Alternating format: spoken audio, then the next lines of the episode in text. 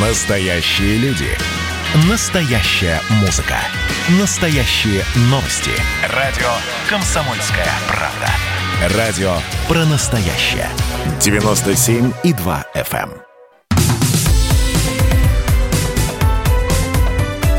Как дела, Россия? Ватсап-страна! Здравствуйте, друзья! Радио «Комсомольская правда». Меня зовут Михаил Антонов. Программа WhatsApp страна. Алексей Навальный все-таки, э, вопреки расхожему мнению о том, что никто не может просто так покинуть Омск, он все-таки его покинул. И состояние Алексея Навального во время полета и после посадки в Берлине стабильное. Об этом сообщает агентство Рейтер. Э, ранее спецборд с Навальным приземлился в аэропорту ФРГ. Он вылетел самолет из Омска сегодня утром утром. Навальный остается в коме. Эвакуировали его под ответственность родственников. Российские врачи сначала не, сначала не давали разрешения на транспортировку, потому что состояние было нестабильно тяжелым.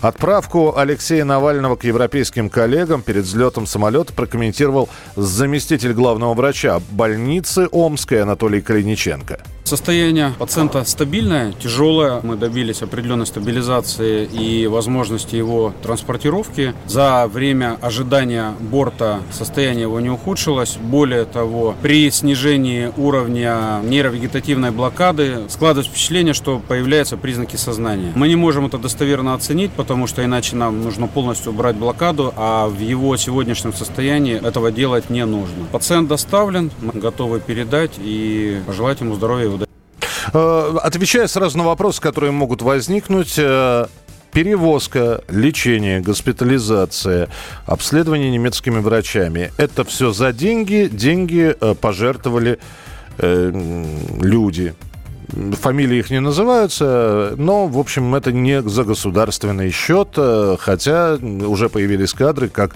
э, машина скорой помощи, в которой находится Алексей Навальный с кортежем из полицейских, подъезжает к больнице, где он будет лечиться. Ну а что происходит в Омске? Выдохнули, выдохнули ли омские врачи? Об этом расскажет Станислав Мухин, корреспондент «Комсомольской правды» в Омске. Станислав, привет.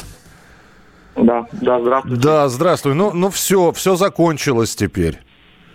Да, закончилась, э, главным образом э, закончилась вся эта информационная кампания, которая велась непосредственно э, штабом Алексея Навального, когда говорили, что врачи не отпускают.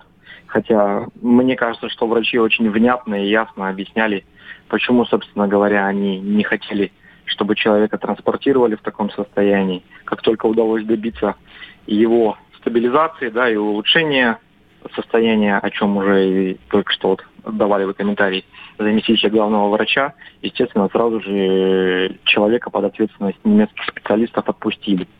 Вообще, такое немножко странное сложилось впечатление у меня, вот именно если говорить об этой информационной кампании, потому что очень много как бы критиковалось, да, э, очень много критики на наших омских врачей э, выливалось, но насколько мне известно, когда э, семья и окружение покидали стены БСМП угу. Омской номер один. Э, напоследок было сказано большое спасибо, и наших врачей-специалистов поблагодарили. То есть, ну, естественно, э, не публично, да. Не, и, извини, ты, это, ты не, не упомянул, кто поблагодарил? Жена, жена. Юлия, Юлия, Юлия сказала, Навальная, да. Угу. Да. То есть, по моей информации, она сказала спасибо нашим римским врачам. Но, естественно, нигде об этом они не писали и не говорили. Слушай, но атаки подвер... были подвергнуты врачи, ведь наверняка ты следил, э, уже находясь в «Комсомольской правде», что говорят, в том числе и про омских врачей. Я просто давненько не видел такой кучи негатива.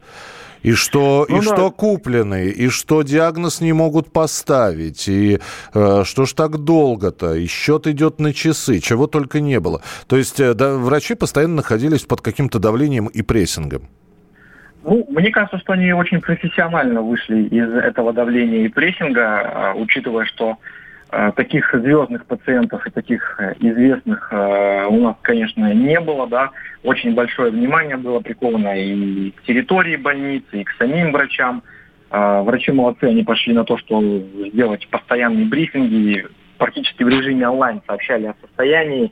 То есть, ну, мне очень сложно сказать какие-то плохие слова в адрес врачей. То, что они не говорили информацию о диагнозе, они тоже, опять же, очень четко и понятно объясняли, почему они этого делают. Есть федеральные законы, есть защиты о персональных данных, есть э, медицинская э, врачебная тайна.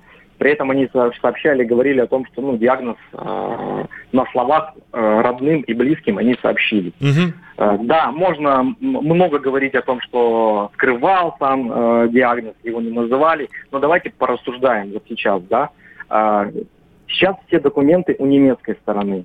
А, со, со стороны семьи Алексея Навального, да, полный контакт с немецкими врачами. То есть, если бы врачи немецкие не знали диагноз, не имели полной медицинской картины, да, вряд ли бы, наверное, они повезли Алексея лечить в Германии. То есть Станислав, ну нам, оста... да, нам останется сейчас за немецкими врачами посмотреть, будут ли они столь, столь же открыты, как врачи в Омске. Спасибо тебе большое, Станислав Мухин, корреспондент «Комсомольской правды» в Омске. Что касается диагноза, давайте еще раз э, все точки над «ё» расставим. Накануне омские медики исключили отравление. Основная версия – нарушение обмена веществ. Но точный диагноз не называется, врачебная тайна. Его знают родные, его знают врачи уже немецкие лечащие. И вот что Александр Мураховский э, сказал на эту тему. Это главный врач Омской больницы. Есть рабочие диагнозы. Основной, к которому мы больше всего склоняемся, это нарушение углеводного баланса, то бишь нарушение обмена веществ. Вызвано это может быть резким понижением сахара в крови в самолете, что вызвало потерю сознания. В настоящее время реаниматологи совместно с реаниматологами из Бурденко и Пирогова делают все возможное для того, чтобы Навальный Алексей Анатольевич был выведен из с нами на прямой связи доцент кафедры эндокринологии Сеченовского университета Олеся Гурова. Олеся, я вас приветствую. Здравствуйте. Здравствуйте. Скажите, пожалуйста, вот э, сейчас, опираясь на слова Александра Мураховского, главврача Омской больницы, я понимаю, что прогнозы дело неблагодарное, потому что все зависит и от организма человека, и от его состояния, и о том, нет ли хронических заболеваний, но вообще последствия всего этого, э, и, и, то есть э, можно ли привести себя в норму вот после такого? Но э, смотрите, такое понятие, как нарушение обмена веществ, мне как эндокринологу не совсем э, как бы понятно, да, то есть э, а диагноза нарушения обмена веществ не существует.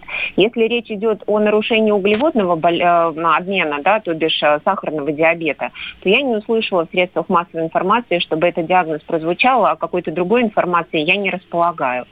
А, поэтому говорить о последствиях, да, не совсем понимая, что конкретно, да, сейчас э, происходит с обсуждаемой персоной, какой там диагноз, а, да, мне достаточно сложно. То есть нарушение обмена веществ – это следствие чего-то, я правильно понимаю? То есть это не диагноз окончательный, потому что нет такой болезни. Потому что нарушение обмена веществ происходит из-за какого-то заболевания или по какой-то причине. Нарушение обмена веществ э, – это патологический процесс, скажем так, да, и это слишком абстрактная формулировка, потому что а, в организме а, достаточно много веществ, да, обмен которых может быть нарушен. И как прозвучало, а, соответственно, а, из уст да, врача Омской больницы, что это нарушение углеводного обмена да, в рамках нарушения обмена веществ, угу. то тогда непонятно, почему не формулируется диагноз сахарного диабета.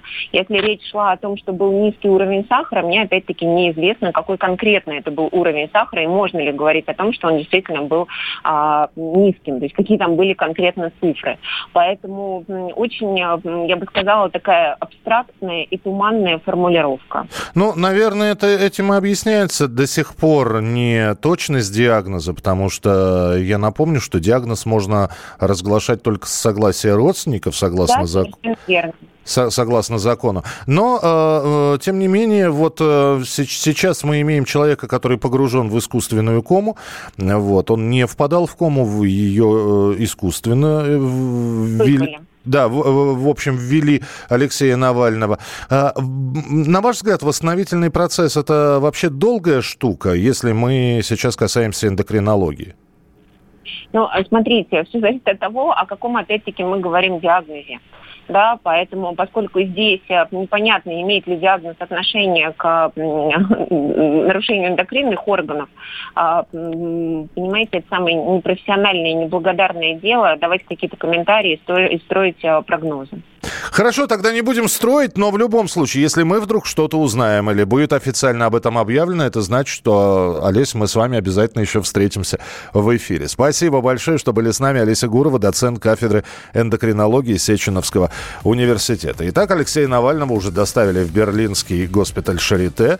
Э, там, кстати, проходили лечение Михаил Горбачев, Эдуард Шеварнадзе, даже Юлия Тимошенко. По словам очевидцев, на территорию медучреждения въехал кортеж, который сопровождался несколькими машинами скорой помощи. В одной из них, по всей вероятности, и находился Алексей Навальный. Врачи уже приступили к обследованию, а правительство немецкое надеется на то, что Алексей Навальный в Берлине будет здоров, его вылечат, и э, это все приведет к улучшению его состояния и полному выздоровлению. Мы продолжим через несколько минут. Оставайтесь с нами на радио «Комсомольская правда». Это прямой эфир. Как дела, Россия? Ватсап-страна! Присоединяйтесь к нам в социальных сетях. Подпишитесь на наш канал на YouTube. Добавляйтесь в друзья ВКонтакте. Найдите нас в Инстаграм. Подписывайтесь, смотрите и слушайте. Радио «Комсомольская правда». Радио про настоящее.